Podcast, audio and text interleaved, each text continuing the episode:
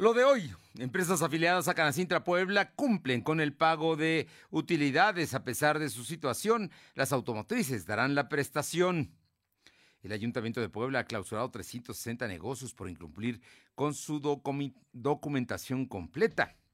Diputados del Partido del Trabajo se oponen a la reducción de regidores que propone el panista Eduardo Alcántara bloquean las oficinas del Infonavit. Vecinos declaran impagables los créditos a pesar de anuncios oficiales. Y en Puebla Tecnológica, Jorge Coronel nos habla sobre el Pi, el smartphone de Tesla. La temperatura ambiente en la zona metropolitana de la ciudad de Puebla es de 26 grados. Lo de hoy te conecta. Hay bloqueos en el puente internacional. Está pidiendo el apoyo de la policía. Noticias, salud, tecnología, entrevistas, debate, reportajes, tendencias, la mejor información. Lo de hoy radio, Lo de hoy radio con Fernando Alberto Crisanto. ¿Qué tal? ¿Cómo está? Me da mucho gusto saludarlo en este lunes 16 de eh, mayo de 2022. Un fin de semana intenso, violento, complicado, muy, muy complicado el fin de semana. Y bueno, hay, hay informaciones que se están dando. Por cierto, el Puebla de la Franja no pasó el día de ayer. Eh, hay quienes aseguran textual que le robaron a la franja con la repetición del penalti. Y bueno, pues la hora, la final, la semifinal será entre el América y el Pachuca. Juegan el jueves a las 8 de la noche en el Estadio Azteca y el sábado, el domingo a las 8 de la noche allá en Pachuca. la otra semifinal será entre eh, el Atlas y el Universitario de Nuevo León. Y por otra parte le comento que, eh, bueno, pues eh, hay información de que Marlon N., prófugo del feminicidio de Montserrat, pide en video que liberen a sus padres, es lo que dice. Todo este asunto de la violencia contra las mujeres verdaderamente es tremendo lo que estamos viviendo. Y bueno, pues situaciones de las cuales le vamos a dar cuenta en unos minutos más. El presidente defendió la decisión de traer médicos cubanos y dijo que pues aquí aquí no hay eh, profesionales de la medicina con especialidades que quieran irse a lugares lejanos y pues él tiene que traer a cubanos. La única diferencia es que un mexicano gana aquí no más de 24 mil, 25 mil pesos y un cubano va a ganar, va a gastar el Estado mexicano 140 mil pesos en su traslado, su manutención y ya lo que le pague, pues eso le paga el gobierno de Cuba, no le paga México. Así es que en fin, situaciones que se están dando en este momento. Gracias a quienes nos escuchan en la 1280, la XEEG, aquí en la capital poblana. También a quienes sintonizan lo de hoy radio en Ciudad Cerdán en el 93.5, La Que Buena, en Radio Jicotepec en el 92.7 y también en la Sierra Norte del Estado en el 570. Y La Magnífica, al sur, en el 980 en Izúcar de Matamoros hay quienes nos sigue a través de la plataforma www.lodehoy.com.mx y en redes sociales, estamos en Facebook, en Instagram, en Spotify y también en nuestro canal de YouTube, todo como LDH Noticias. Ahí también nos está, nos encuentra en esta hora que estamos transmitiendo y a lo largo del día con la información que le, vamos preparando a usted. Vamos con mi compañera Alma Méndez. Ella nos comenta el día de hoy porque Canacintra Puebla dice que sus afiliados están cumpliendo con la prestación del pago de utilidades. Claro, donde hubo utilidades. Aún así, en la industria automotriz, aunque no haya habido utilidades, van, va a haber pago de esa prestación. Te escuchamos, Alma. Gracias, Fernando. Muy buenas tardes a ti y a todo el auditorio de LODEI. Pues como bien comentas, el presidente de la Cámara Nacional de la Industria de la Transformación, el capítulo Puebla, Luis Espinosa Rueda, reportó sin problema la entrega de reparto de utilidades en sus empresas afiliadas, a pesar de que en el rubro automotriz hubo no hubo ventas, los empleados recibirán su prestación. Y bueno, pues el empresario señaló que por lo regular el sector automotriz tiene ganancias y como cada año dicha prestación se dará a sus trabajadores en, en, este 2020. Y bueno, pues sin ningún problema, pues hasta el momento no existe un socio que pida a los sindicatos una prórroga. Esto es parte de lo que comenta. El crecimiento que esperaban. Eh, el sector automotriz normalmente tiene, tiene ganancias, yo no, sé, ahí, variaría de empresa a empresa y de, qué, y de qué parte de la cadena está. tú sabes que la, venta de autos el año pasado pues, cayó mucho, entonces pues, habría que ver sus números, ¿no? Pero el, el, reparto de utilidades, como cualquier año, no tenemos problema. Cuando pedimos una extensión fue eh, bueno, y recuerdo que fue durante el 2020 que se pidió una extensión para poder entregar este eh, vaya, reparto de utilidades, donde se pudo negociar con los sindicatos para que se ampliaran los días y pues se llegaron a acuerdos entre las empresas y los trabajadores sin que hubiera ninguna afectación al respecto. La información, Fernando. Bien, muchísimas gracias, Alma. Seguimos al pendiente. Mi compañero Silvino Cuate tiene información de el Ayuntamiento de Puebla ha realizado clausuras y está revisando permanentemente los documentos de distintos negocios, en especial aquellos que llegan luego a tener problemas eh, por pues por la venta de bebidas y esas cosas. Pero danos los detalles, Silvino. Muy buenas tardes. Muy buenas tardes, pues informarte que el área de normatividad y regulación comercial del Ayuntamiento de Puebla ha realizado 360 clausuras en la capital al mismo número de comercios y establecimientos, esto por venta de alcohol sin tener los permisos, licencias o incumplir con la documentación. Por ello deberán pagar una multa mínima que asciende a los 38.488 pesos, según informó el director Enrique Guevara Montiel. El funcionario municipal explicó que el total de esas total de multas, 160 han sido antros, bares y negocios con ventas de bebidas alcohólicas, mientras que 200 se realizan a locales y comercios de otros giros. Indicó que en la supervisión que se ha hecho se identificó eh, la proliferación de locales que se han habilitado para la venta de alcohol, principalmente en lugares cerca a universidades, en zonas como Avenida Las Torres, Prueba Calderón y La Resurrección. Reconoció que a pesar de que son clausuras, los vuelven a abrir y no pagan la multa, hacer un espacio rentado, pues le dejan la problemática a los dueños de este local. Escuchamos parte de lo que menciona el funcionario municipal. Nosotros, una vez recibida la denuncia, la Dirección de Tránsito hace el primer esfuerzo por retirar la parte de los trafitamos o lo que esté eh, ocupando la vía pública y en una reincidencia la Dirección de Seguridad Pública también nos informa este, del tema. Y nosotros llegamos y sancionamos. Las sanciones pueden llegar a ser hasta de 100 UMAS, recordando que la unidad de medida es de, de 96.22 pesos. Señaló que según la norma de la sanción mínima de 400, 400 unidades de medida y actualización, mientras que la máxima son de 600, que van de los 38.488 a los 57.772 pesos, dependiendo del tipo de sanción, Fernando. Bueno, así es que entonces van a seguir con este esta supervisión a los negocios para que cumplan con toda su documentación, ¿no? Efectivamente, y bueno, no solamente están haciendo en la capital, sino también en las zonas de la periferia y todos los comercios están en, en línea su documentación, pues son sancionados, Fernando se les está dando oportunidades para abrir, pero no nada más. En general se está revisando a todos, no nada más a los nuevos, sino a todos en general, para que cumplan con toda la documentación que tienen que tener en regla para poder funcionar. Es correcto, y bueno, de lo contrario, pues pagar una multa, pero como lo menciona el funcionario municipal, eh, muchos de los locales al ser rentados, pues lo único que hacen eh, la persona eh, sancionada es retirarse y dejarle todo el pendiente a los dueños del establecimiento, Fernando. Oh, tema que tienen, tendrán que ver los dueños, ¿no? Con este asunto. Por cierto que Eduardo Rivera el día de hoy, eh, el presidente municipal, estuvo en la em, ceremonia donde se graduaron los cadetes de... Efectivamente, pues informarte que el presidente Eduardo Rivera Pérez encabezó la ceremonia de graduación de 79 cadetes, 44 hombres y 35 mujeres de la 32 segunda generación del curso de formación inicial para la Policía Preventiva Municipal. El alcalde indicó que esta generación se suma a los 59 cadetes pertenecientes a la generación de 30 y 31 graduados en lo que va de esta administración. Es por ello que en total se han formado 138 nuevos policías para fortalecer la seguridad en todo el municipio de Puebla. Sin embargo, la meta es llegar a 800 elementos durante esos tres años. Escuchemos parte del mensaje del alcalde. Lo cual nos hace contar con mejores elementos para la seguridad en el municipio. Felicito a cada uno de ustedes por su trabajo, por su esfuerzo y entrega. Los conozco muy bien, Hemos tenido la oportunidad de compartir el aula.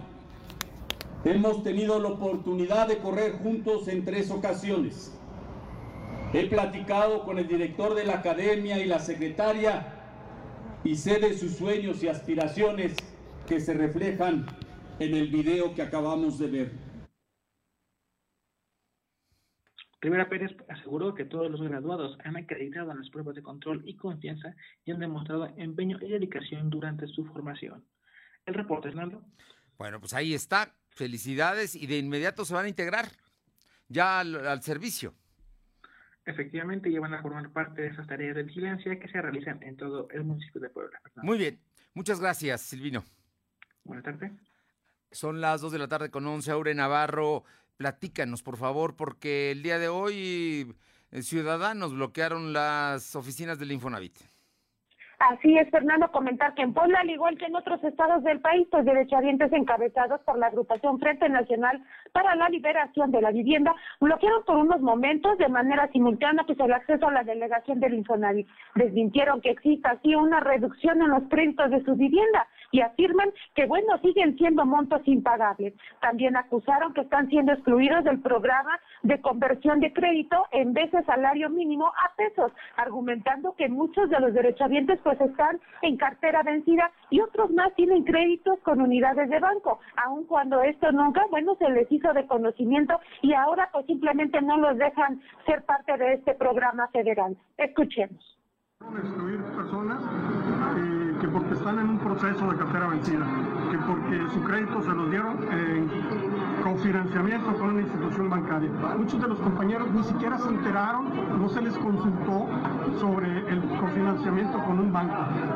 Y resulta que eso automáticamente los excluye de este beneficio. Por eso es que en todo el país ahorita estamos tomando todas las instalaciones y nuestro líder está ahorita en México negociando con la Dirección General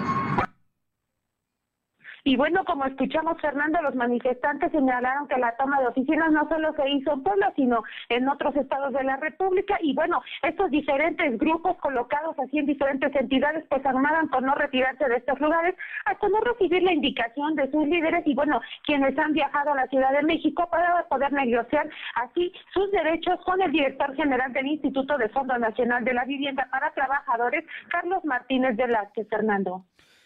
Entonces, las declaraciones nacionales del Infonavit de que les iban a rebajar, de que les iban a dar facilidades, de que iban a reducir el monto de los intereses, no son ciertas. En parte, Fernando, porque bueno, comentarte que este día precisamente el diputado federal por Morena, Alejandro Carvajal, convocó precisamente a los poblanos a hacer, bueno, uso del nuevo programa de conversión de crédito en vez de salario mínimo a pesos, con un interés anual que dijo, bueno, ha bajado al pasar de 15 al 18% al 9 al 12%. Y es que, bueno, él mencionaba que podían tener acceso precisamente a través de la página oficial mi cuenta.infonavit.org.mx para que pudieran checar si es que las personas tienen acceso a ese tipo de beneficio. Y es precisamente lo que acusan los manifestantes este día en diferentes partes de la República, que algunos precisamente por estar en cartera vencida o porque tienen en este caso créditos con bancos, pues simplemente están siendo excluidos, Fernando. Bueno, pues ahí está. Entonces, la recomendación del diputado Alejandro Carvajal es que sí acepten este programa de conversión de créditos. Efectivamente, él hace mención precisamente que este tipo de programa pues va a ayudar a 2.6 millones de ciudadanos que puedan verse beneficiados pues con estos cambios. Escuchemos cómo hizo la petición. Créditos se les da la oportunidad de ser convertidos de, veces salario mínimo a pesos. Esto dará la oportunidad de que las deudas disminuyan sean pagables y tengan un interés anual aproximado del 9 al 11% y no del 15 o el 18% que teníamos de manera anual, porque cada año se incrementaba con el salario mínimo, mínimo y recordemos que con el aumento... La información, Fernando. Muchas gracias, Aure. Gracias. Alma Méndez, platícanos ante la negativa del presidente de Amozoc de donar un terreno mañana, una manifestación que me imagino va a ser muy grande y va a pues va a partir la ciudad. Te escuchamos, Alma. Gracias, Fernando. Pues ante la negativa del presidente municipal de Amozoc, María de la Rosa, de donar un terreno para la construcción del bachillerato, la líder de la Federación Nacional de Estudiantes Revolucionarios, Rafael Ramírez y Solda Morán Reyes, anunció la marcha eh, un, es para este 17 de mayo, este martes, y saldrán a las 10 horas del Paseo Bravo para dirigirse a Casaguayo. Esto con el objetivo de pedir apoyo y se pueda lograr las instalaciones dignas a los alumnos, pues actualmente toman clases en unas instalaciones improvisadas. Y bueno, pues la FENER señaló que como una de sus principales demandas es la donación del terreno para el bachillerato 283 en Amozoc, pues desde hace tres años y medio el municipio no ha dado resolutivo a pesar de haberse comprometido con por lo que esto ha ocasionado que más de 200 alumnos de preparatoria estén tomando clases en instalaciones improvisadas. Esta es parte de lo que comenta Isolda. Desde aproximadamente ocho o nueve meses hemos planteado a las diferentes instancias gubernamentales el asunto del bachillerato 283 del municipio de Amozoc. Nos hemos manifestado ya en más de 10 ocasiones en diferentes, en diferentes dependencias, tanto en el municipio de Amozoc, eh, tanto aquí en la Secretaría de Educación Pública y no hay ninguna respuesta. Finalmente señaló que también existe la demanda del subsidio económico para 24 casas del estudiante que se encuentran en, en el Estado y que de acuerdo con el presupuesto de egresos 2022 se contempló este apoyo, pero hasta la fecha no existe ningún acercamiento de parte de la autoridad. La información, Fernando. Pues ahí está, ahí está el asunto de que la autoridad municipal no cede un terreno, se llama Mario de la Rosa, ¿no? Este personaje un tanto siniestro por todo lo que ha pasado allá en Amozoc, que está precisamente impidiendo que pues haya educación de bachillerato allá en esta población. Muchísimas gracias. Seguimos al pendiente.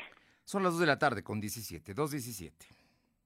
Lo de hoy es estar bien informado. No te desconectes. En breve regresamos. Regresamos. Reforma en materia de subcontratación, 3 millones de trabajadores más tienen derecho a recibir el pago del reparto de utilidades en los meses de mayo y junio. Si tienes dudas, llama a Profedet al 800-911-7877 o escribe a orientacionprofedet.stps.gov.mx y te orientaremos de manera gratuita. Secretaría del Trabajo y Previsión Social. Este programa es público ajeno a cualquier partido político. Queda prohibido el uso para fines distintos a los establecidos en el programa. Chicos, aquí está su cuenta. ¿Qué creen? ¿Se te olvidó la cartera? Si tienes celular, paga con Cody.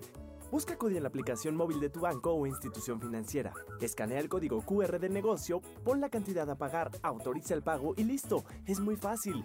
Conoce más en cody.org.mx. Cody, la nueva forma de pagar en México. Si tienes celular, usa Cody. Cody opera bajo la infraestructura y características del SPEI. Con Megacable tú eliges. Internet de 50 megas por solo 350 pesos al mes por 12 meses. O tu triple pack con 100 megas y XView Plus por 450 pesos al mes por 12 meses. Con todo el poder de la fibra, nada te detendrá. Megacable 33 96 90 1234. Tarifa promocional. Aplican restricciones. Lo de hoy es estar bien informado. Estamos de vuelta con Fernando Alberto Crisanto. La tecnología es lo de hoy. Mantente conectado. Bien, y esta tarde, como todos los lunes, está con nosotros Jorge Luis Coronel, profesor investigador del TEC de Monterrey Campus Puebla y consultor en marketing digital. Esta tarde, en Puebla Tecnológica, Jorge Coronel nos habla sobre Pi, el smartphone de Tesla. Buenas tardes, Jorge Luis. Como siempre, un placer saludarles. Mi nombre es Jorge Coronel. En este espacio de Puebla Digital vamos a hablar de algo que seguro, seguro te interesa. Bueno, el primer punto es, para las prensas, eh, Elon Musk acaba de anunciar que detiene por, por varias razones la compra de Twitter y no quiere decir que se vaya a cancelar o que se haya caído, simplemente está detenido, el acuerdo sigue vigente, simplemente se están revisando algunas condiciones y parámetros tras un análisis y tras encontrar elementos pues que les han parecido extraños o que de llamar la atención como por ejemplo eh, muchísimas cuentas piratas muchísimas cuentas trabajadas por bots entonces bueno pues esta esta esta compra esta transacción ha sido por el momento detenida insisto no quiere decir que se vaya a cerrar simplemente está detenida y por otro lado pues con bombo y platillo se empieza a dar a conocer los elementos de lo que es Pi. Pi 3.1416, que en términos de Elon Musk y de sus empresas, pues es el teléfono celular que están, eh, que ya terminaron de desarrollar y que están por lanzar ¿no? Ya dicen por ahí no tiene llenadera, pues sí, ahora sorprende este empresario con el lanzamiento de un teléfono celular, un teléfono inteligente que busca revolucionar el mercado de los smartphones y posicionarse, por supuesto, dentro de los teléfonos de gama alta. Eh, este, este, teléfono tiene una serie de módulos, permitirán recargar la batería con energía solar, integra mm, características que le permiten eh, eh, tener acceso a señal satelital compatible con Starlink, que es una tecnología de la cual pues sus empresas también son partícipes y que uno de los elementos importantes es que será el primero en el mundo en, encontrar, en contar con una conexión directa a la red satelital Starlink, que esto es lo que ya mencionábamos. Esto significa que sin importar si hay red celular o no, pues tú te podrás conectar al uso de este satélite para diferentes eh, propósitos.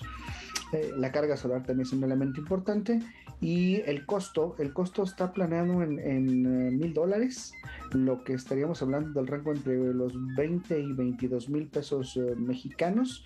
Y bueno, también una característica particular o innovación que tiene es que la interfase cerebro-smartphone eh, le ofrece una conexión, es decir, la interacción, la interfase de conexión de este teléfono ofrece características particulares para personas que tienen alguna discapacidad neuronal, es decir, no solo lo podrás utilizar como un teléfono touch, sino tiene algunas otras características para este tipo de, personas, eh, obviamente tendrá conexión con los automóviles Tesla, como desde el celular poder prenderlo, apagarlo, quitar alarmas, usar los elementos interiores del automóvil móvil. Su pantalla estará, estará planteada en 6.5 pulgadas, las imágenes con una resolución, por supuesto, de alta definición de 4000 píxeles, con una memoria de hasta 2 terabytes, algo que pues evidentemente no es común y sería bastante costoso si tomamos en cuenta que algunos modelos eh, ofrecen 256 gigabytes solamente y nadie llega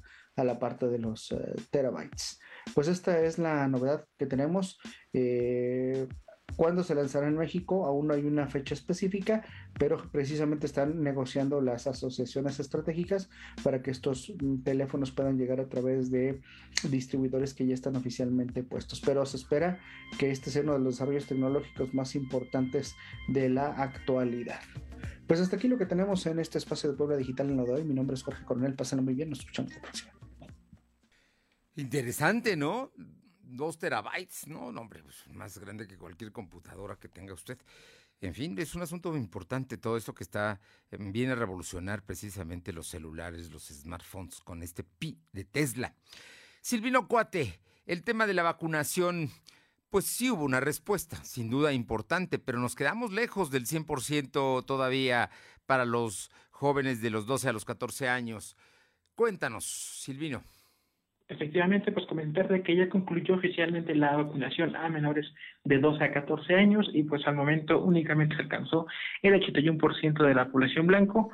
Y mencionaba que el secretario solo se aplicaron 91.900 dosis, eh, sin embargo, pues en próximo día se van a anunciar nuevas jornadas, esto para las demarcaciones que se encuentran pues más alejadas de la zona metropolitana que fue en donde se estuvo aplicando la vacunación y respecto a los contagios, informarte que pues este fin de semana la Secretaría de Salud únicamente registró 19 nuevos enfermos de coronavirus y sin ningún deceso al momento. Al momento pues suman 156.969 acumulados y 17.140 fallecidos. Según el secretario de Salud, pues Antonio Martínez García, en todo el estado pues eh, se tienen únicamente 112 casos activos distribuidos en 16 municipios, es decir que el COVID tiene presencia en el 8% de la entidad. Además, se tienen registrados 29 pacientes hospitalizados. De estos, únicamente dos están graves, por lo que requieren ventilación mecánica asistida. El reporte, Fernando. Bueno, sigue bajando, sigue bajando sin duda y tenemos que seguirnos cuidando. Con todo y que ya el cubrebocas es opcional, quien lo usa me parece bastante positivo. Gracias, Silvino.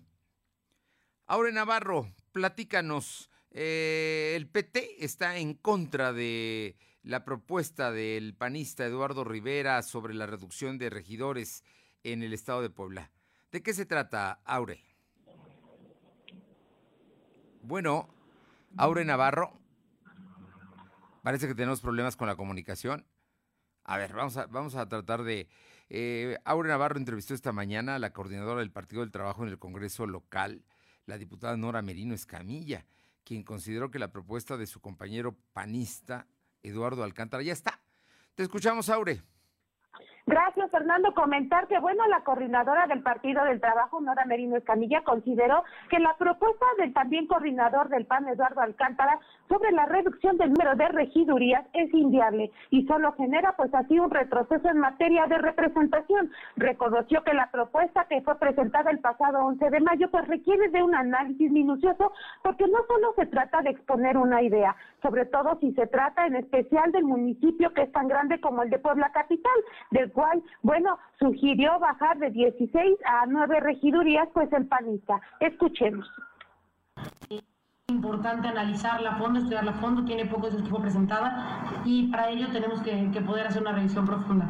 En primera instancia y el primer toque creo que es una propuesta que que eh, necesita un análisis muy, muy particular, porque pareciera que el diputado eh, anda con ánimo nada más de estar desapareciendo, desapareciendo eh, representaciones, desapareciendo representación en el cabildo, desapareciendo representación con las juntas auxiliares, y creo que no se trata únicamente de ser la, el portavoz de una idea, se trata de tener y bueno, como escuchamos a Nora Merino, pues ella dijo que en todo caso, esta propuesta, además de ser analizada a conciencia por el Congreso local, pues también debería de ser llevada a una consulta con la propia ciudadanía, porque es justo la sociedad la que perdería pues esta representación a través de, de los regidores, Fernando. Bueno, es lo que dice ella. Por cierto, que también el presidente de la República mandó una reforma, una propuesta de reforma electoral al Congreso que también contempla la reducción de los regidores. Así es, Fernando. recordemos que precisamente dentro de esta iniciativa de reforma electoral se incluye precisamente la disminución de las regidurías y bueno, es así como ahora Nora Merino Escamilla, pues ella menciona que esto no debería de ser, que es inviable. Sin embargo, pues el PAN menciona que sí es necesario hacerlo, sobre todo en municipios como el de la capital, Fernando. Sí, aquí tenemos más de veintitantos, ¿no? De regidores y la propuesta, según recuerdo de Eduardo Alcántara, es que sean 15 los regidores. Y de todas maneras, la propuesta eh, del presidente López Obrador sería que solamente fueran nueve regidores en el municipio de Puebla. Digo, ahí, ahí vamos a ver qué es lo que se aprueba finalmente, porque todo tiene que pasar precisamente por los congresos. Muchas gracias, Aure. Gracias. Alma Méndez, el Consejo Coordinador Empresarial va a presentar su premio anual, pero parece que tiene mucho éxito. ¿De qué se trata? Gracias, Fernando. Pues sí, comentarte que este lunes el Consejo Coordinador Empresarial y el Sistema DIF Municipal de Puebla firmaron un convenio para la realización del Centro de Rehabilitación Respiratoria post-COVID-19. Y bueno, pues este se logrará con la recaudación del evento de la primera entrega de premios empresariales y que se realizará el próximo jueves 19 de mayo en el Teatro de la Ciudad y se dividirá en 16 categorías donde se reconocerá a empresas así como empresarios poblanos. Y bueno, pues el presidente Ignacio Alarcón Rodríguez Pacheco anunció que hay una gran aceptación de dicho evento y bueno, pues el cual fue aceptado, pero señaló que los ganadores de cada uno de los premios serán dados a conocer el próximo jueves. Y bueno, en tanto a lo recaudado del evento, se sabrá eh, eh, eh, cuánto se, podró, se pudo recaudar perdón, el próximo viernes para saber en qué se podrá invertir. Eh, de este centro. Y bueno, pues en su oportunidad la presidenta del DIF municipal, Liliana Ortiz Pérez, agradeció dicha donación de todas las cámaras que se sumaron en este gesto para poder beneficiar a ciudadanos que aún siguen todavía con el tema del COVID-19. Esto es parte de lo que se comentó en el evento. El municipio de Puebla, a través del programa Área de Fisioterapia Respiratoria Post-COVID en el Centro Municipal de Quinoterapia y Rehabilitación Integral, mejor conocido como el CEMERI, que está ubicado ahí en la IC de septiembre, ya para adelante del periférico, ¿no, Estrellana? Esto mediante la donación del 30% de lo recaudado, eh, resultado de la venta de boletos del evento de gala Premio CC. Los detalles nos estarán brindando más adelante nuestra experta en el, eh, Elisa Carrillo, ya nos platicará cómo va la información, Fernando. Bien, pues ahí está, ahí está el Consejo Coordinador Empresarial y su celebración, ¿no? Vamos a, vamos a ver, vamos a ver que, es, que estas cosas, eh, obviamente que tengan todo un éxito y además los recursos se van a utilizar para el Centro de Rehabilitación eh, COVID que se encontrará en el centro de equinoterapia del DIF municipal. Muchas gracias, Alma.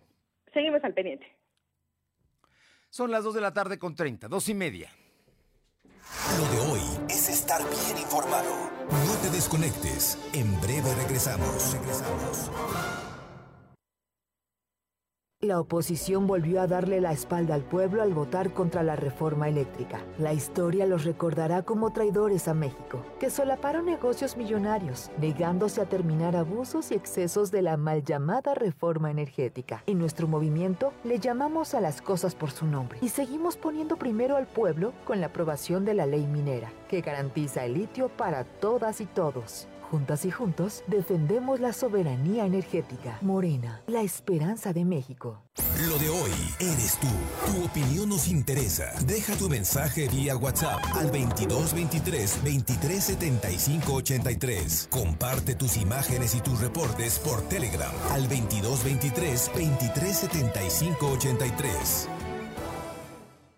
Con Megacable tú eliges. Internet de 50 megas por solo 350 pesos al mes por 12 meses. O tu triple pack con 100 megas y Xview Plus por 450 pesos al mes por 12 meses. Con todo el poder de la fibra, nada te detendrá. Megacable 33 96 90 1234. Tarifa promocional. Aplican restricciones. Lo de hoy es estar bien informado. Estamos de vuelta con Fernando Alberto Crisanto. Bien, eh, tenemos, tenemos un pequeño problema de audio, pero que ya espero que se esté corrigiendo.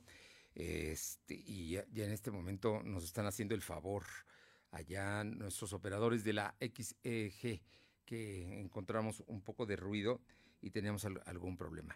De todas maneras, este, tenemos una entrevista concertada, esperamos, esperamos este, que, eh, eh, que se desocupe nuestro entrevistado para poder hacerla. Por lo pronto, eh, Aure Navarro nos informa que el diputado federal de Acción Nacional, Rafael Micalco, pidió a Morena y a sus aliados en el Congreso eh, va a ser una minuciosa selección del el nuevo titular, que será la nueva titular de la Auditoría Superior del Estado. Todo indica que va a ser Amanda Gómez Nava, la actual Contralora, la próxima auditora. Ya lo tenemos en la línea, Aure. Aure Navarro, platícanos, ¿por qué Rafa Micalco dice que hay que tener cuidado con esta designación? Bueno, pues comentar, Fernando, que bueno, el panista Rafael Micalco Méndez pidió a Morena y a sus aliados en el Congreso local hacer una minuciosa selección de quién será el nuevo titular de la Auditoría Superior del Estado, para evitar que quien llegue a ese cargo pues lo haga utilizando documentación apócrifa como ha sucedido en el histórico. Adelantó que durante el diálogo que tendrá este martes con el resto de sus compañeros panistas para definir el voto colectivo como fracción, pues dejará claro que Amanda Gómez precisamente aún cuando cubra todos los requisitos legales por un tema moral y de ética, pues dijo que simplemente la funcionaria estaría cayendo en un conflicto de interés. Y es, bueno, así como él manifestó que para él pues simplemente ella no sería una opción. Y es que el panista pidió a los diputados de Morena y sus partidos afines a dejar de pensar que tienen que votar por una recomendada o por quien se presentó como un aspirante poniendo de manifiesto pues una carta política a favor de alguien y bueno y así tomar eh, una decisión pero basada en la responsabilidad legislativa Fernando Bien, pues ahí está la propuesta de los panistas, ¿no? Ahora que van a elegir precisamente a- al titular de la Auditoría Superior del Estado, que todo indica que va a ser Amanda eh, Gómez Nava. Muchísimas gracias. gracias Bien, y el día de hoy hay, hay un tema que sin duda se publicó en un medio nacional que retomaron muchos medios, algunos medios, eh, portales, algunos periódicos nacionales y eh, aquí localmente también algún otro medio retomó el asunto.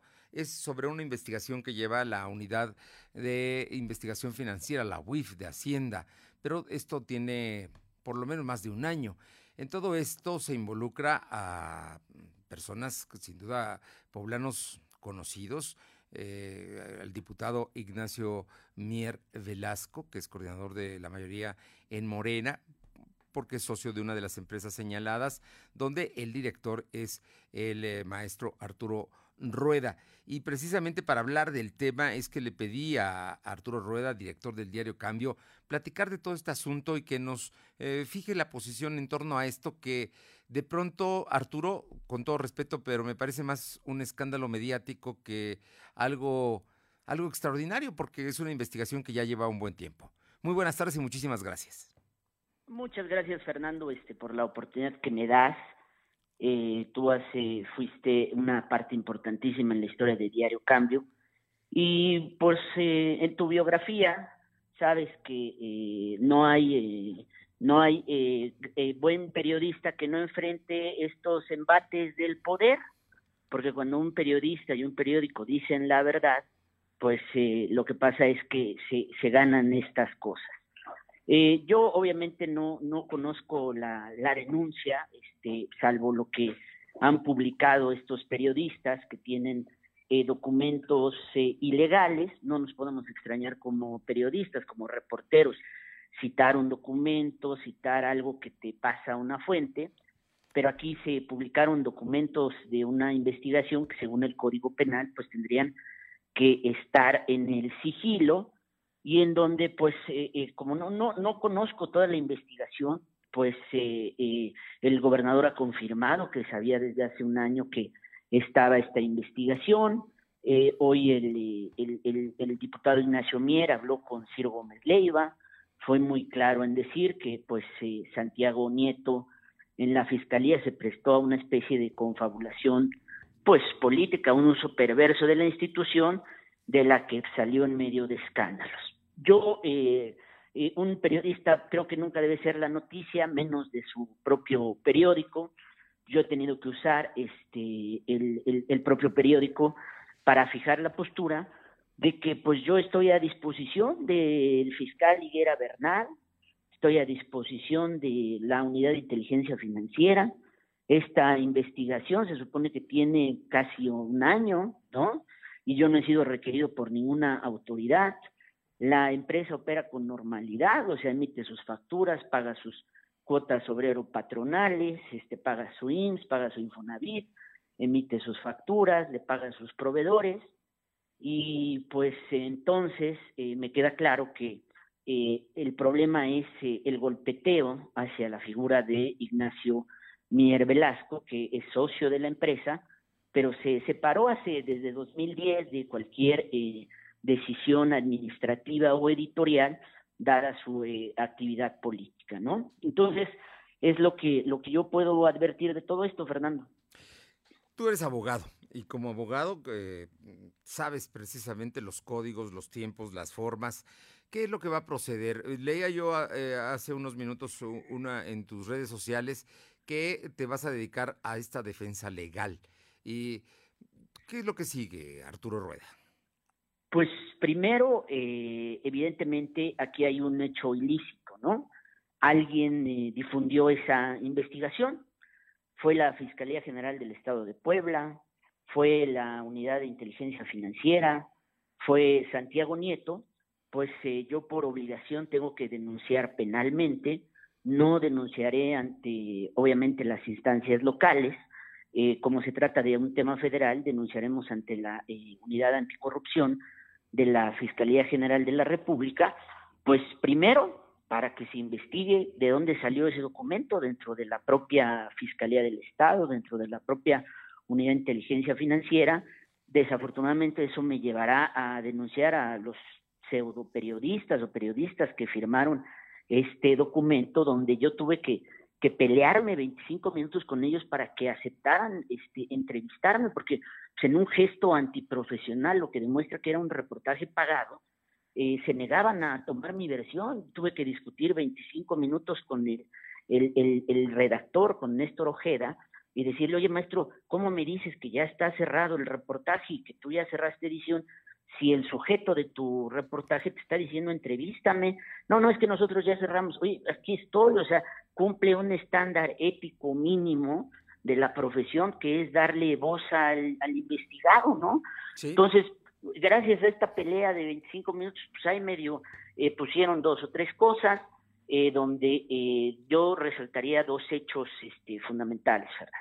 De la publicación. Uno, dicen que el interés, fíjate que Santiago Nieto toma interés por Diario Cambio y por Arturo Rueda y por estas empresas a partir de una noticia de 2015. En 2021 se despertó Santiago Nieto y dijo, ah, caray, mira, en 2015, hace seis años, este, un periodista fue grabado diciendo no sé qué, y a partir de eso voy a abrir una investigación sorprendente, ¿no? Como si no hubiera suficientes eh, delincuencia organizada en el país. Punto número dos, eh, esta vinculación con Francisco Romero Serrano. Francisco Romero Serrano, eh, antes de ser auditor superior del Estado, era un contador con buena fama como profesional, tan es así que fue presidente del Colegio de Contadores Públicos.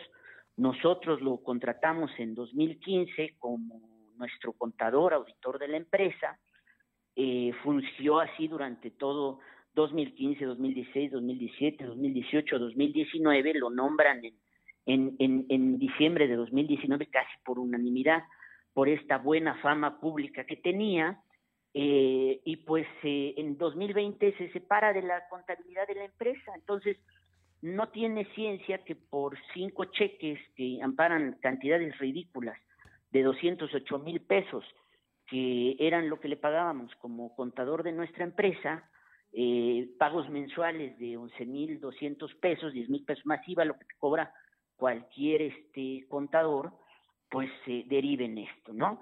Eh, según leo de la propia, de lo que han publicado, pues a mí Paco Romero nunca me deposita dinero, ni la fiscal, ni la auditoría nos deposita dinero, ni tenemos ningún vínculo económico este más el que se generó por esa relación profesional que te digo, pues al final él la dejó porque y nosotros le pedimos que la dejara pues porque ya era un desastre la contabilidad porque él estaba concentrado pues ya en sus funciones o en lo que estaba haciendo, ¿no?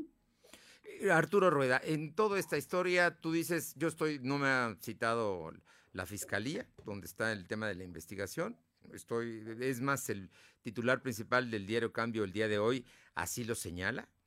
Tú estás dispuesto a todo el tema y, entiendo que rechazas la serie de acusaciones que se hacen concretamente contra tu empresa y tu trabajo eh, en, en la misma. Pues no es la primera vez, Fernando, que enfrento este un ataque desde el poder.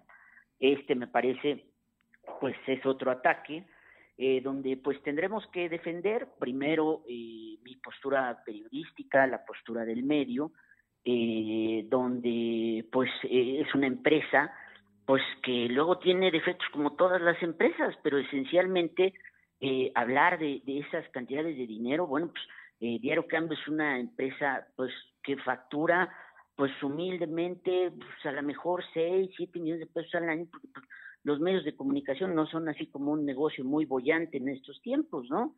Eh, pues habrá, este, a lo mejor, eh, en este momento no tenemos ningún requerimiento de ninguna autoridad.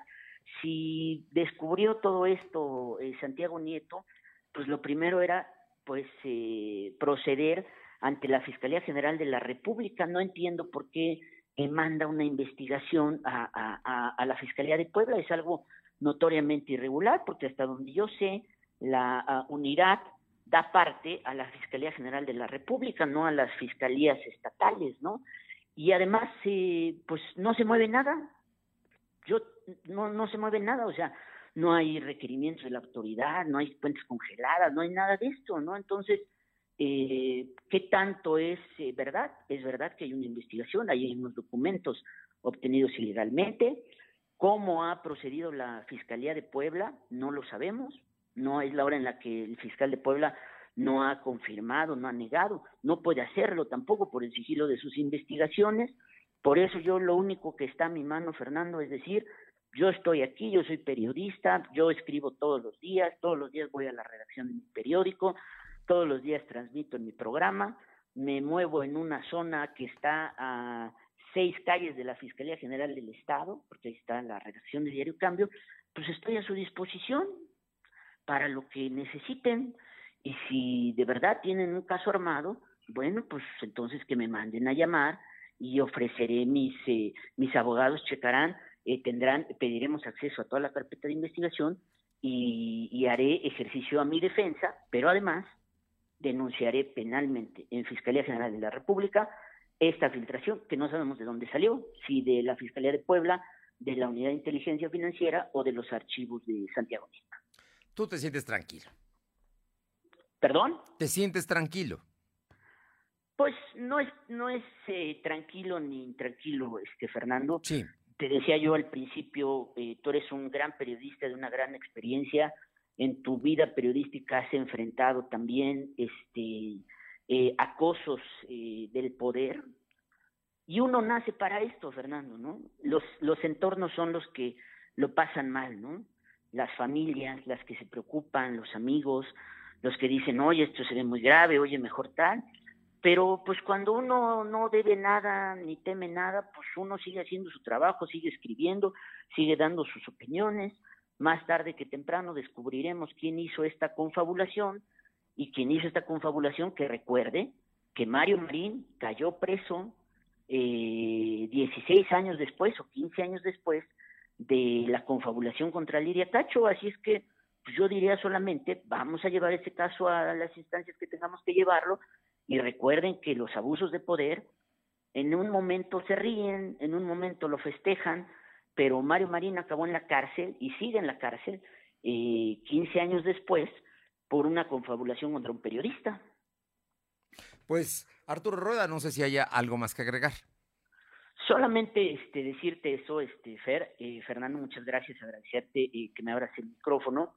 Eh, estaremos atentos, yo te digo, yo seguiré escribiendo, seguiré dirigiendo Diario Cambio, seguiré en mi programa y en cuanto la fiscalía lo determine o quiera judicializar o quiera detenerme o quiera este, eh, requerirme información, estoy a su total disposición. Pues Arturo Rueda, director de Diario Cama, muchísimas gracias por estos minutos y también estaremos pendientes. Gracias, Fernando. Te mando un abrazo. Un abrazo. Gracias. Son las 2 de la tarde con 46 minutos. Alma Méndez, la Escuela Libre de Derecho está llevando a cabo cursos eh, eh, para los paisanos de Nueva York. Así es, Fernando, como bien comenta la Escuela Libre de Derecho y el director general del despacho jurídico Porfirio Ramírez Mendoza y asociados en Nueva York firmaron un convenio para brindar cursos de la Unión Americana en materia jurídica a los migrantes. Y bueno, pues con esta firma se pretende dar a conocer los derechos de los migrantes, aún a pesar de ser indocumentados y sobre todo llevar la educación a distancia con la comunidad migrante, ya que en la Unión Americana existen más de 2.5 millones de poblanos, principalmente en Nueva York, Nueva Jersey y California. Y bueno, pues en este tema el litigante dijo que como egresado de la institución siempre tuvo alusión a trascender en lo académico, por lo que nació la idea de poder ayudar a los connacionales mediante cursos vía online, donde se busca apoyar la comunidad de los poblanos, así como los derechos humanos. La información, Fernando. Oye, y por otra parte, eh, hoy habló el Consejo Coordinador Empresarial del tema del agua potable, del manejo y de la concesión de agua de Puebla. Así es, pues antes de reconvertir la concesión de agua potable de Puebla, se debe renegociar el contrato con la empresa Concesiones Integrales para evitar afectaciones a las finanzas públicas y el servicio de los usuarios, señaló el Consejo Coordinador Empresarial. El presidente Ignacio Alarcón Rodríguez Pacheco dijo ser respetuoso del planteamiento realizado por el gobernador Luis Miguel Barbosa Huerta y su intención de revertir esta concesión para que el Ayuntamiento de Puebla se haga cargo de la distribución del vital líquido. Y bueno, pues consideró que la prestación de este servicio público hasta el momento ha sido eficiente por parte de la empresa concesionaria razón por la que estimó no sería prudente echar abajo el contrato firmado hace un par de años. La información, Fernando. Muchas gracias, Alma. Seguimos mi, al pendiente. Mi compañera Aure Navarro nos comenta, porque hoy Claudia Rivera, expresidenta municipal de Puebla, habló precisamente también del tema de agua de Puebla y es que ella tuvo siempre la intención de que se municipalizara nuevamente el servicio. Te escuchamos, Aure. Gracias, pues efectivamente para la exalcaldesa de Morena, Claudia Rivera Vivanco, pues el proceso de remunicipalización del agua potable en la capital, pues no representa Fernando Auditorio un problema. Aseguró que durante su administración dejó todos los elementos que permitan hacer pues la recuperación del servicio. Dijo que confía en que ahora pues el municipio gobernado por el PAN no se eche para atrás al asegurar que fueron 16 acciones las que ella dejó a través de su cabildo para que la recuperación del agua para los poblanos que sea una realidad. Indicó que la última acción fue entregada incluso al Congreso local y al propio gobierno del Estado. En esta se mostraron los resultados del análisis sobre las descargas de agua que se están haciendo sin que la concesionaria cumpla con el saneamiento de las aguas residuales en los ríos como Alceseca y Atoyar, poniendo así incluso, dijo, pues en riesgo la salud de todos los poblanos, Fernando. Bueno, así es que ella insiste en que se tiene que municipalizar y dice que sí hay posibilidades de hacerlo. Efectivamente, dijo que pues ella dejó todo un escenario, tanto económico como en cuestión de trámites adelantados, para que se pueda cumplir con ese anhelo de regresar el servicio del agua pues a manos del ayuntamiento y entonces así todos los poblanos tengan acceso al agua, Fernando. Muy bien, gracias. Gracias. Silvino, el día de hoy el gobernador Barbosa habló de un tema delicado. Esta niña Abigail, una jovencita de 17 años, que había ido a un motel con su novio, parece que algo sucedió. La llevaron al César de Santa María Xonacatepec y ya no le pudieron dar servicio porque ya había fallecido. ¿De qué se trata, Silvino? Pues comentarte que el gobernador Miguel Barroso Huerta aseguró que se está investigando el caso de una menor de 17 años de edad identificada con el nombre de Abigail, quien murió en las puertas del Centro de Salud de Servicios de Santa María Sonacatepec, una junta auxiliar perteneciente a la capital de Puebla. Barroso Huerta dijo que será el Ministerio Público el encargado de hacer las averiguaciones correspondientes para conocer cómo fue el deceso, porque pues al llegar, como bien lo mencionabas, ya no contaba con signos vitales. Por su parte, el secretario de Salud, José Antonio Martínez García, dijo que la mujer ya no contaba con signos vitales una vez que llegó al eh, centro de salud, por ello el personal ya no pudo brindar atención y esperaron a que llegara el Ministerio Público.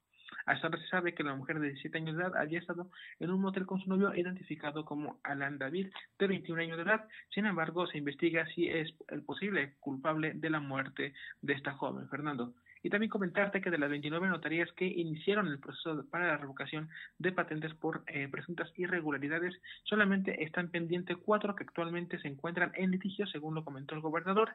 De acuerdo a lo dicho por el mandatario, ya se revocaron 25 notarías en diferentes municipios de Puebla, siendo la más reciente el caso de Huejotzingo. Dichas notarías habían sido entregadas de manera irregular por gobiernos de la pasada administración. También comentarte que cada quien debe asumir sus consecuencias de sus actos con las acusaciones de lavado de dinero, evasión fiscal y operación con recursos de procedencia ilícita que involucran al coordinador de la bancada de Morena, eh, el diputado Ignacio Mier, según lo consideró el gobernador Miguel Barroso Huerta reconoció que desde hace un año sabía de la indagatoria de la Unidad de Inteligencia Financiera, sin embargo dijo que desconoce el avance que tienen actualmente, además de que la Fiscalía General del Estado de Puebla no le ha informado sobre las indagatorias a nivel local. En relación a lo que se le acusa al diputado Ignacio Mier, al director de un medio de comunicación, Arturo Rueda, y al ex auditor Francisco Romero, el gobernador dijo que quien se sienta inocente no se tendrá que preocupar por dichas investigaciones. Fernando. Bien, muchísimas gracias. Son las 2 de la tarde con 52. Lo de hoy es estar bien informado. No te desconectes. En breve regresamos. Regresamos. Seguro la conoces. Cuando logra tu atención, te cautiva. A veces no puedes alejarte de ella. Sabes que nunca te juzgaría. Y donde quiera que estés, estará cerca de ti. Exacto. Es la radio. 100 años con nosotros. CIRT, Cámara Nacional de la Industria de Radio y Televisión. Con Megacable tú eliges. Internet de 50 megas por solo 350 pesos al mes por 12 meses. O tu triple pack con 100 megas y Xview Plus por 450 pesos al mes por 12 meses. Con todo el poder de la fibra, nada te detendrá. Megacable 33 96 90 1234. Tarifa promocional. Aplican restricciones. En la Cámara de Diputados trabajamos por la niñez y juventud de México aprobamos como delito de corrupción obligar, procurar o facilitar el consumo de tabaco a menores. Con esta reforma damos un paso histórico para prevenir adicciones y cuidar a quienes son el futuro de nuestro país. Cámara de Diputados, Legislatura de la Paridad, la Inclusión y la Diversidad.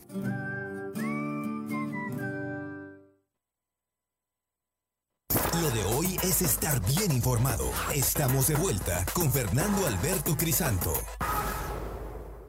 Y vamos hasta el Jojuca, ya está mi compañera Luz María Sayas. ¿Qué sucedió? Terrible esto que eh, informas. Te escuchamos, Luzma. Hola, ¿qué tal, Fernando? Muy buenas tardes para ti, nuestros amigos de los de hoy. Te comento que lamentable, un domingo negro en el municipio de Jojoca, Puebla, aproximadamente a las 8 de la mañana, un hombre fue acribillado en su propio domicilio, hechos registrados en la calle Reforma y calle Zaragoza. Así también Nicolás Trujillo, de 52 años de edad, también recibió dos impactos de bala, uno en el pómulo derecho y otro más en la clavícula derecha. Al lugar llegaron paramédicos de protección civil del municipio de San Juan Atenco para brindar los primeros auxilios. de uno, nada pudieron hacer, lamentablemente, pero de Nicolás M. fue trasladado al Hospital General de Ciudad Cerdán, en donde se debate entre la vida y la muerte en el área de urgencias. Ambos municipios arribaron, a ambos municipios arribó personal de la Agencia Estatal de Investigación de Cerdán para hacer el levantamiento del cuerpo y trasladarlo al CEMEFO para practicar la necropsia de ley y continuar con los trámites correspondientes. Y con esto se abre una carpeta de investigación. Así también arribaron los ministeriales al nosocomio para iniciar la investigación y esclarecer todas las lesiones recibidas a Nicolás. Hasta el momento, el presidente del municipio de Aljuca está bastante hermético ante los lamentables hechos de inseguridad que se viven en su municipio. Este fue un domingo negro, Fernando, en el municipio de Aljuca. Gracias. Y mi compañero Uriel Mendoza, ¿lo tenemos en la línea? ¿A Uriel? No, le comento que él es, eh, nos informa desde Izúcar de Matamoros y dice que sin reclamar el presunto robo de motos eh, al presunto ladrón de motos, quien se robaba las motos que fue linchado en Izúcar, no lo reclaman. La situación es que el sujeto perdió la vida luego de que fuera golpeado eh, brutalmente con piedras, palos, eh, eh, que le propinaron los enfurecidos habitantes del lugar. Hasta el momento no hay detenidos y continúa la investigación. A pesar de que han pasado cuatro días, sigue sin conocerse la identidad del hombre que fue linchado por una turba enardecida luego de que fuera señalado de haber robado una motocicleta al interior de un domicilio particular en la Junta Auxiliar de San Juan Raboso, perteneciente al municipio de Izúcar de Matamoros. En Atlisco está mi compañera Paola Roche. Paola, ¿qué pasa con los tianguistas? ¿Qué tal? Muy buenas tardes y comentarles que después de que se o circulara un volante entre los comerciantes del Tianguis aquí en el municipio de Atlisco, en donde se les informaba sobre un próximo trabajo de reencarpetamiento en la calle 11 Poniente y la 3 Sur, fue la presidenta municipal Ariadna Nayala quien desmintió esta información y aseguró que al momento pues no existe como tal una fecha para realizar obras programadas eh, en este año en el Consejo de Planeación Municipal y esto eh, pues obviamente abarca lo que es el Tianguis. Y es que aseguró que los papeles que se hicieron circular dentro del tianguis que pusieron en la alerta a las personas que ahí laboran eh, y que obviamente pues desató un sinfín de comentarios en redes sociales, eh, pues dijo que eh, pues existen personas que no manejan información precisa y obviamente pues buscan desestabilizar los trabajos que se están realizando. y es que en el documento pues aseguraban o se preguntaban a los comerciantes tianguistas que si sabían de los trabajos que iban a hacer o si sus líderes ya les habían eh, informado sobre los trabajos que se habían eh, que se iban a, hacer ya programadas por Cabildo y que abarcaría pues una de las calles principales y que abarca gran parte de lo que es el tianguis eh, aquí en el municipio que es la calle 11 Poniente, la calle 3 Sur y también la calle 7 Sur. estas obras supuestamente em, llevarían a cabo drenaje sanitario y reencarpetamiento. Finalmente pues reconoció que existen tres obras en la colonia Álvaro Obregón en donde está actualmente el tianguis, pero pues no no todavía no se cuenta eh, este todavía no se cuenta específicamente con una fecha para lo que es iniciar con estos trabajos que pues ya había ya había comentado la, la presidenta en su momento. Pero por lo pronto este circular dijo que está totalmente descartado. Bien, oye, finalmente, eh, cuéntanos, ¿qué, ¿qué pasa con el tema de sanidad vegetal y del precio del aguacate? Tenemos poco tiempo, pero es importante lo que nos vas a comentar. Sí son dos las razones principales las que han dicho que son, eh, por eso se incrementó lo que es el precio del aguacate, el, cambio climático y también lo que son los intermediarios. Y es que se han, han notado que el precio del aguacate ha llegado hasta los 100 y 120 pesos. Y es que mencionaron, eh, Daniel Gonzalo Lino, quien es tesorero de Sanidad Vegetal del Estado de Puebla, que el cambio climático, una temperatura que por lo menos aquí en Atlisco se llega a sentir hasta los 30 grados alrededor de las 5 o 6 de la tarde no se había sentido anteriormente y Bien. obviamente también los interme- intermediarios que a pesar de que el precio del aguacate ya ha bajado, ellos lo siguen comercializa- comercializando a un precio que a ellos les convenga. Están buscando la manera de que baje eh, el precio del aguacate para que no afecte los bolsillos de la ciudadanía. Bueno, aquí está cotizándose hasta en 120 pesos el kilo. Muchísimas gracias, Paula. Buenas tardes. Gracias a usted por haber estado con nosotros esta tarde en Lo de Hoy Radio. Mañana aquí, en punto de las 2 de la tarde. Por lo pronto, buena semana. Pásela bien. Hasta mañana. Gracias. Fernando Alberto Crisanto te presentó Lo de Hoy Radio. Lo de Hoy Radio. Te esperamos de lunes a viernes, de 2 a 3 de la tarde por esta frecuencia, en la cobertura más amplia a nivel estatal. Y síguenos en internet www.lodehoy.com.mx y en nuestras redes sociales como arroba LDH Noticias. Lo de Hoy Radio.